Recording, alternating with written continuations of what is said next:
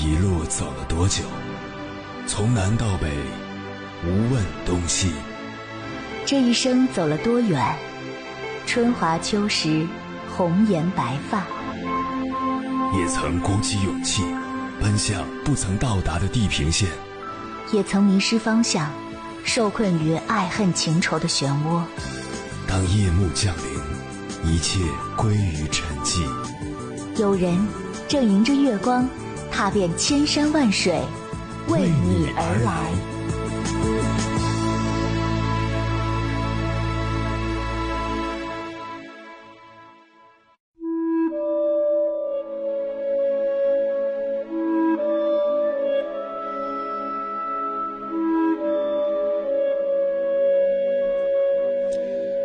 之前听过唐代孟窗禅师的一个故事。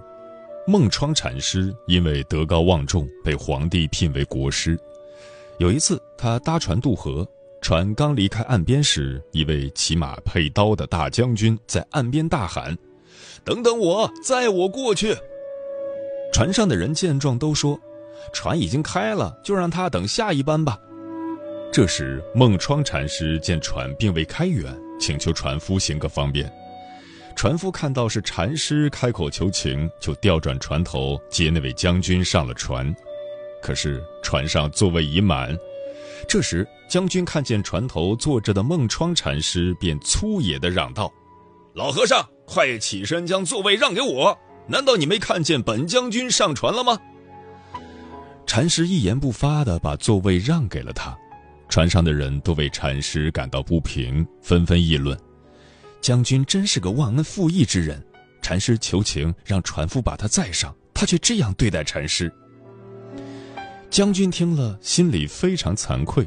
等到船到了对岸，他走到禅师面前说：“禅师，我刚刚太无礼了，实在是抱歉。”禅师心平气和地说：“我并没有责怪你，出门在外难免有心情不好的时候。”将军听到此处，想到自己在船上的所作所为，更加羞愧了，想要拜禅师为师，学习他的胸襟。禅师回答道：“你以后不管遇到什么事，多些体谅，自然就学会了。”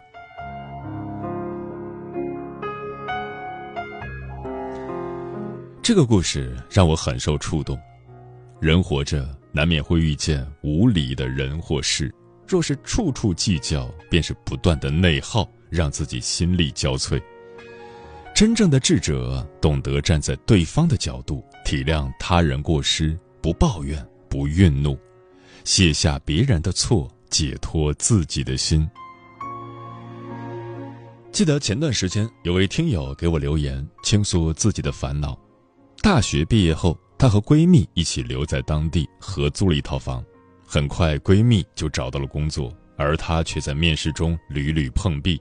半年过去了，还处在待业状态，没有工作，房租自然就成了问题。闺蜜帮忙垫了几次，这个月却突然提出要她自己出。这位听友的语气中满是抱怨，大意是，对方明知道她现在经济困难，还要跟她计较这点房租，一点都不体谅她。我反问她。你有没有想过，可能你闺蜜最近手头也比较紧，或者是年底有其他需要花钱的地方？她回复：“那她有困难可以跟我说啊，干嘛还要我去猜？”我继续反问：“你说她不体谅你，可你不是连这点换位思考也不愿意为她做吗？”她没有再回复我，而是陷入了沉默。很多时候。越是面对亲近的人，我们越觉得对方就应该理解自己，可遇到矛盾时，却连最基本的体谅都做不到。时间久了，很多关系也就这样变淡了。再好的感情，都需要建立在被看见的基础上。我懂你的不易，你知我的艰辛，我们彼此体谅，永远是维系一段关系的前提。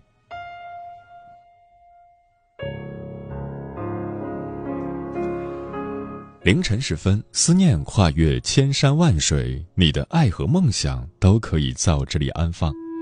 各位夜行者，深夜不孤单。我是迎波，陪你穿越黑夜，迎接黎明曙光。今晚跟朋友们聊的话题是：懂得体谅是一种修养。什么是体谅？顾名思义，就是善解人意，能理解别人的难处，能谅解别人的疏忽。什么是体谅？其实就是换位思考，是设身处地为他人着想，是站在别人的角度考虑问题。懂体谅的人都有一颗善待别人的心，与人为善，人与人才能越走越近；对人体贴，心与心才能越靠越近。懂体谅的人。一定是一个有修养的人，能尊重别人，不指责，不苛刻；能包容别人，不计较，不狭隘；能关心别人，会察言，会观色。关于这个话题，如果你想和我交流，可以通过微信平台“中国交通广播”和我分享你的心声。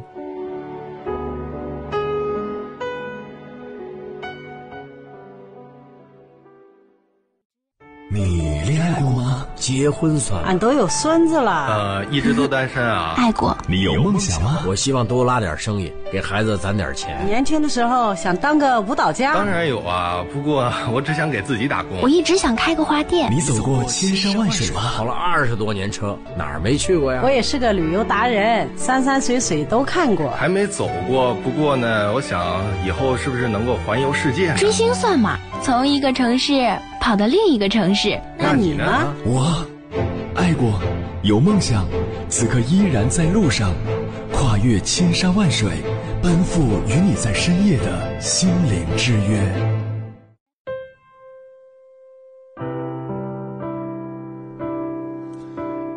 体谅二字说起来容易，做起来难。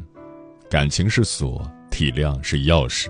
话与话的沟通要及时。心与心的隔阂要疏通，人与人的矛盾要化解。你体谅别人，别人才能体谅你。有体谅，人心才感动；有体谅，情谊才更浓。亲人之间若互相体谅，才能不争不吵，日子安宁；爱人之间若互相体谅，才能心心相懂，彼此心疼；朋友之间若互相体谅，才能有说有笑，感情升温。同事之间若互相体谅，才能有尊有敬，彼此欣赏。体谅是一种善良，一种友好，彰显了一个人的本性和品质。懂体谅的人，人脉好；能体谅的人，人品好；会体谅的人，人缘好。今晚千山万水只为你，跟朋友们分享的第一篇文章，名字叫《懂得体谅别人才是最高级的修养》。作者江小白。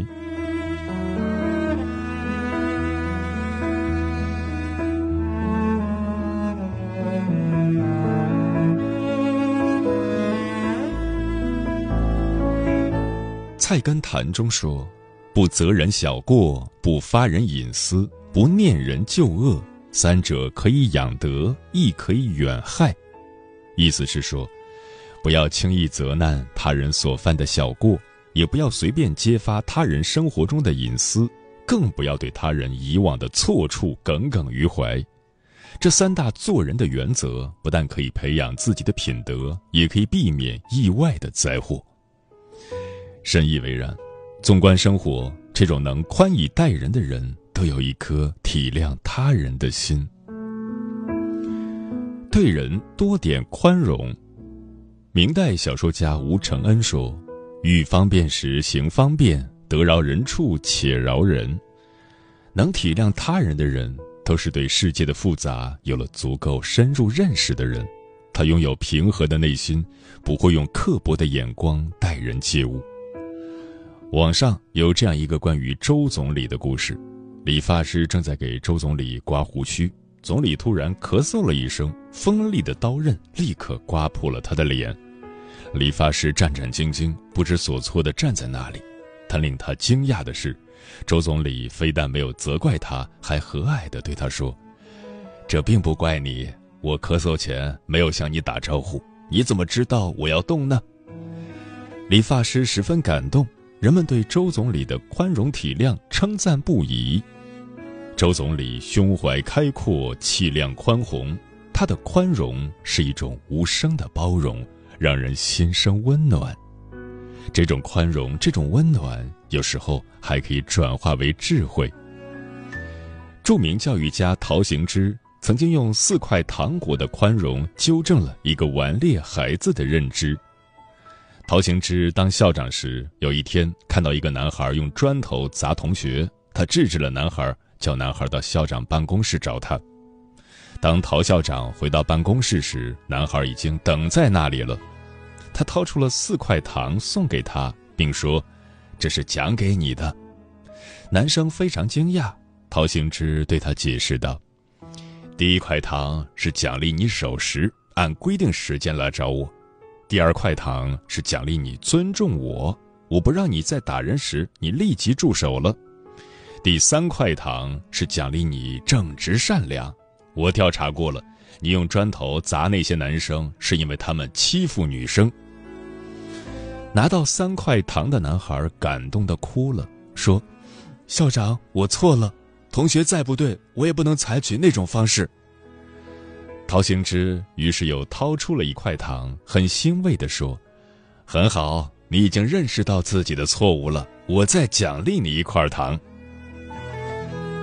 有一种人，因为走过社会的路，所以处变不惊；因为经历过生活的苦，所以能体谅每个人的不易。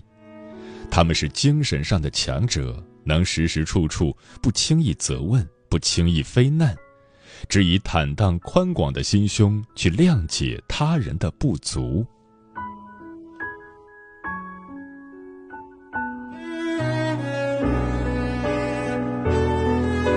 对事多点理解。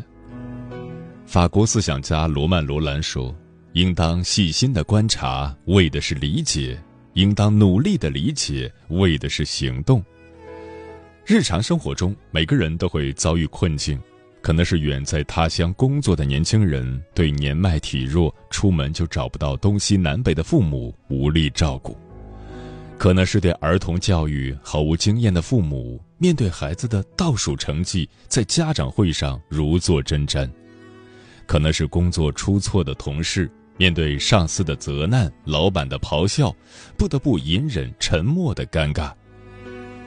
不是每个人都生来坚强，当这些来袭，当事人需要的可能是安慰和关心，但更多的时候应该是善意的理解。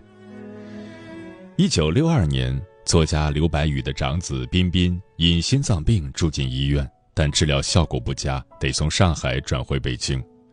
偏偏这时，刘白羽自己也生病住院了，只能让妻子带着儿子回家。一时之间，因为担心而烦躁不安。作为好友的巴金夫妇，当天一大早便赶到了刘白羽的病房。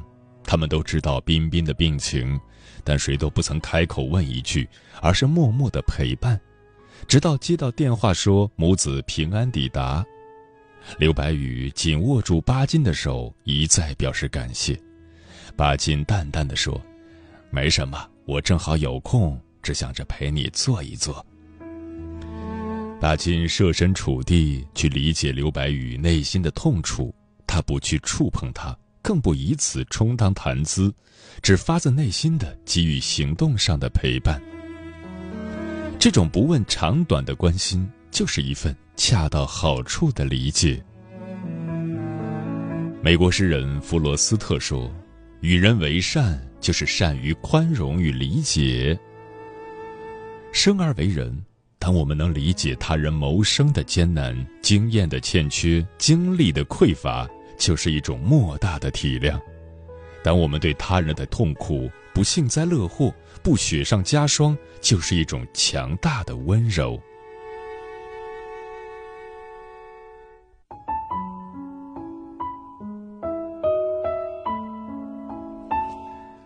多分歧，多点沟通。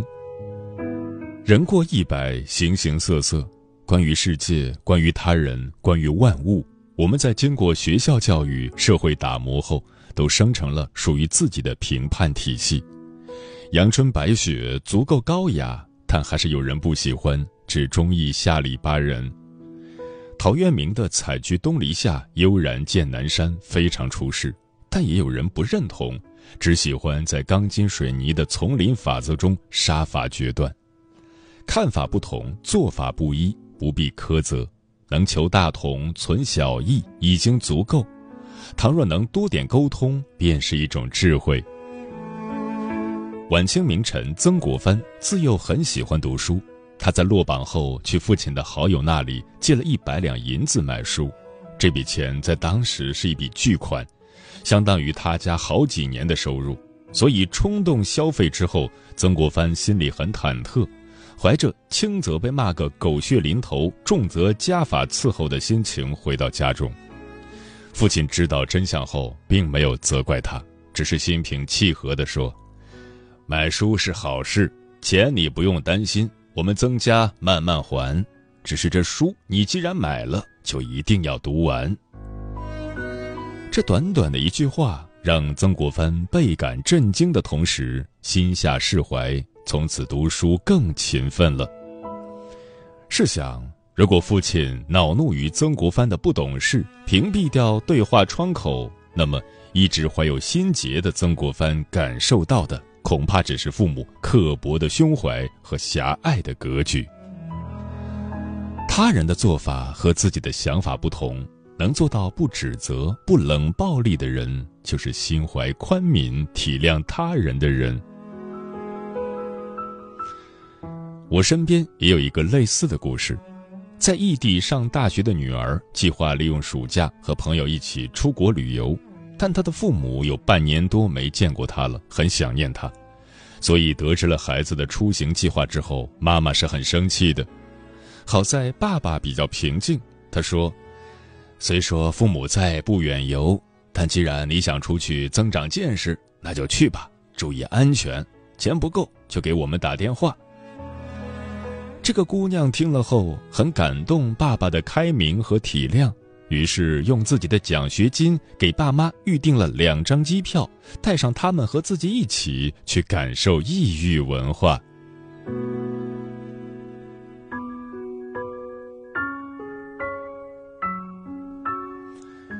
懂得体谅别人是一种高级的修养。当我们能对他人的过错报以宽容，对他人的处境予以理解，对世事的不同给予沟通。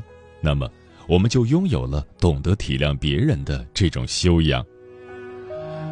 老子说：“大道之行，不责于人。”傅雷家书中说：“理直也不要气壮，得理也要饶人。”有修养的人能够以慈悲心和包容心对待这个世界，他不会以点亏面，将小小的错处和过失无限放大。然后去为难、苛责、刻薄别人，他只会春风化雨般信任你、宽容你、理解你、体谅你的不容易。这样的人内涵丰富、境界高远，眼中有温情，心间藏热忱，是有智慧之人。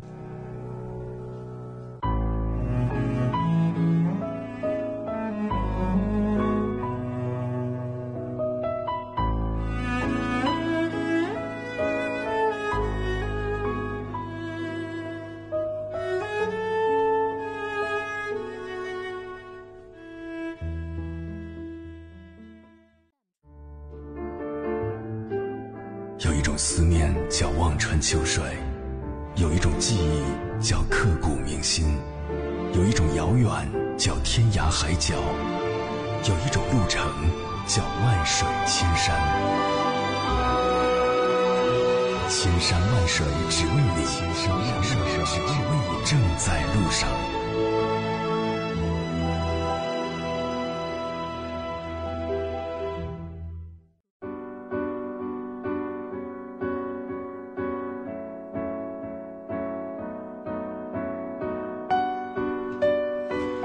感谢此刻依然守候在电波那头的你，我是迎波。今晚跟朋友们聊的话题是：懂得体谅是一种修养，对此你怎么看？微信平台中国交通广播，期待各位的互动。红姐说：“人生在世，我们都会遇到各种各样的人，有善良的，有自私的，有聪明的，也有愚蠢的。但是，无论我们遇到什么样的人，懂得体谅，都是一种善良的表现。懂得体谅的人，他们的善良就像一朵绽放的花朵，美丽而温暖。”刘先生说：“己所不欲，勿施于人。”这句话看似简单，却包含着很深的处世智慧。现在的我在看待身边很多人和事时，会坚持两大原则：一是尽可能了解清楚来龙去脉，对于不明确状况的事不轻易发表见解；而是扪心自问，如果换作是我，我会做得比对方好吗？如果不能，我会予以尊重。所谓尊重，并不需要多么高深的言语或是感人的壮举。有时，只要能对别人多一份体谅和理解就够了。书童说：“体谅是这个世界上最难的事，同时也是最可贵的行为。想要做到体谅别人，你就得试着站在对方的角度去考虑问题，唯有如此，才能做到真正的感同身受。”靳元春说：“以一颗善良之心与人相处，面对他人的不幸。”不要做那个落井下石的人。如果你做不到雪中送炭，起码你不要在那个人面前显摆你的幸福。这是一种修养，也是一种胸怀。每个人都不容易，尽量体谅别人，理解别人，因为谁也不知道明天和意外哪个先来，谁也无法保证你会永远顺风顺水。未来可期说，有时候我在想，人来到这个世界到底是为了什么？看尽人间冷暖，没有什么意义，到最后还是归为尘土。所以不要为难别人，也不要为难自己，多一些体谅吧。风林说：“确实如此。我曾经因为自己的自以为是，站在自己的角度责骂最亲近的人，导致友谊的小船说翻就翻。换位思考一下，也就想得通了。人和人的磁场是相互的。”与人方便，何尝不是与己方便呢？龙哥说：“懂得体谅别人的人，一定是胸有沟壑、为人宽宏的人；知道体谅别人的人，一定是受过磨难、待人和气的人。”嗯，啥叫体谅？体谅就是站在别人的角度，设身处地的为别人着想，理解他的难处，体贴他的辛苦。啥叫体谅？体谅就是压下心中的愤怒，善解人意，与他人相处，做到换位思考，凡事各让一步。当你体谅一个人，你会发现彼此之间话多了，矛盾少了，相处之时笑多了，争执少了。体谅让你得到好人缘，让你收获好人品。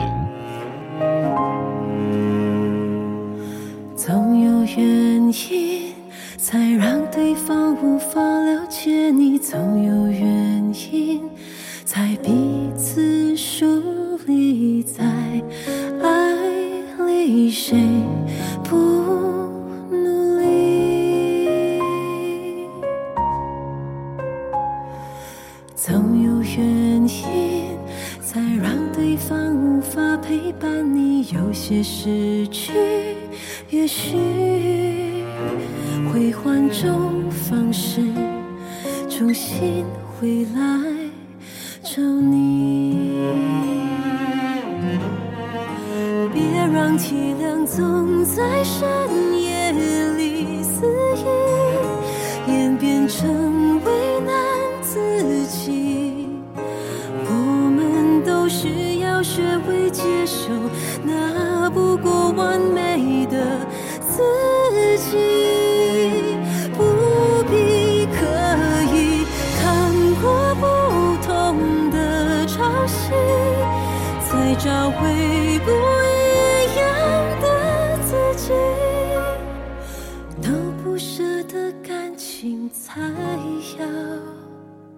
一起。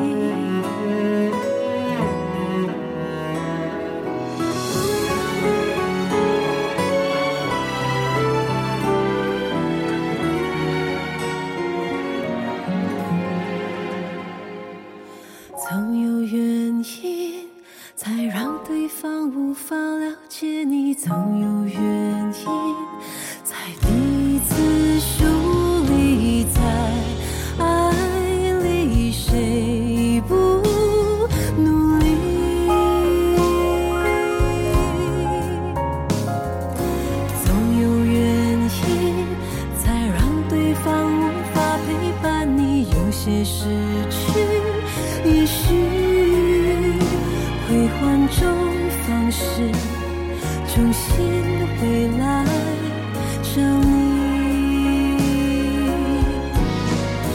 别让体谅总在身。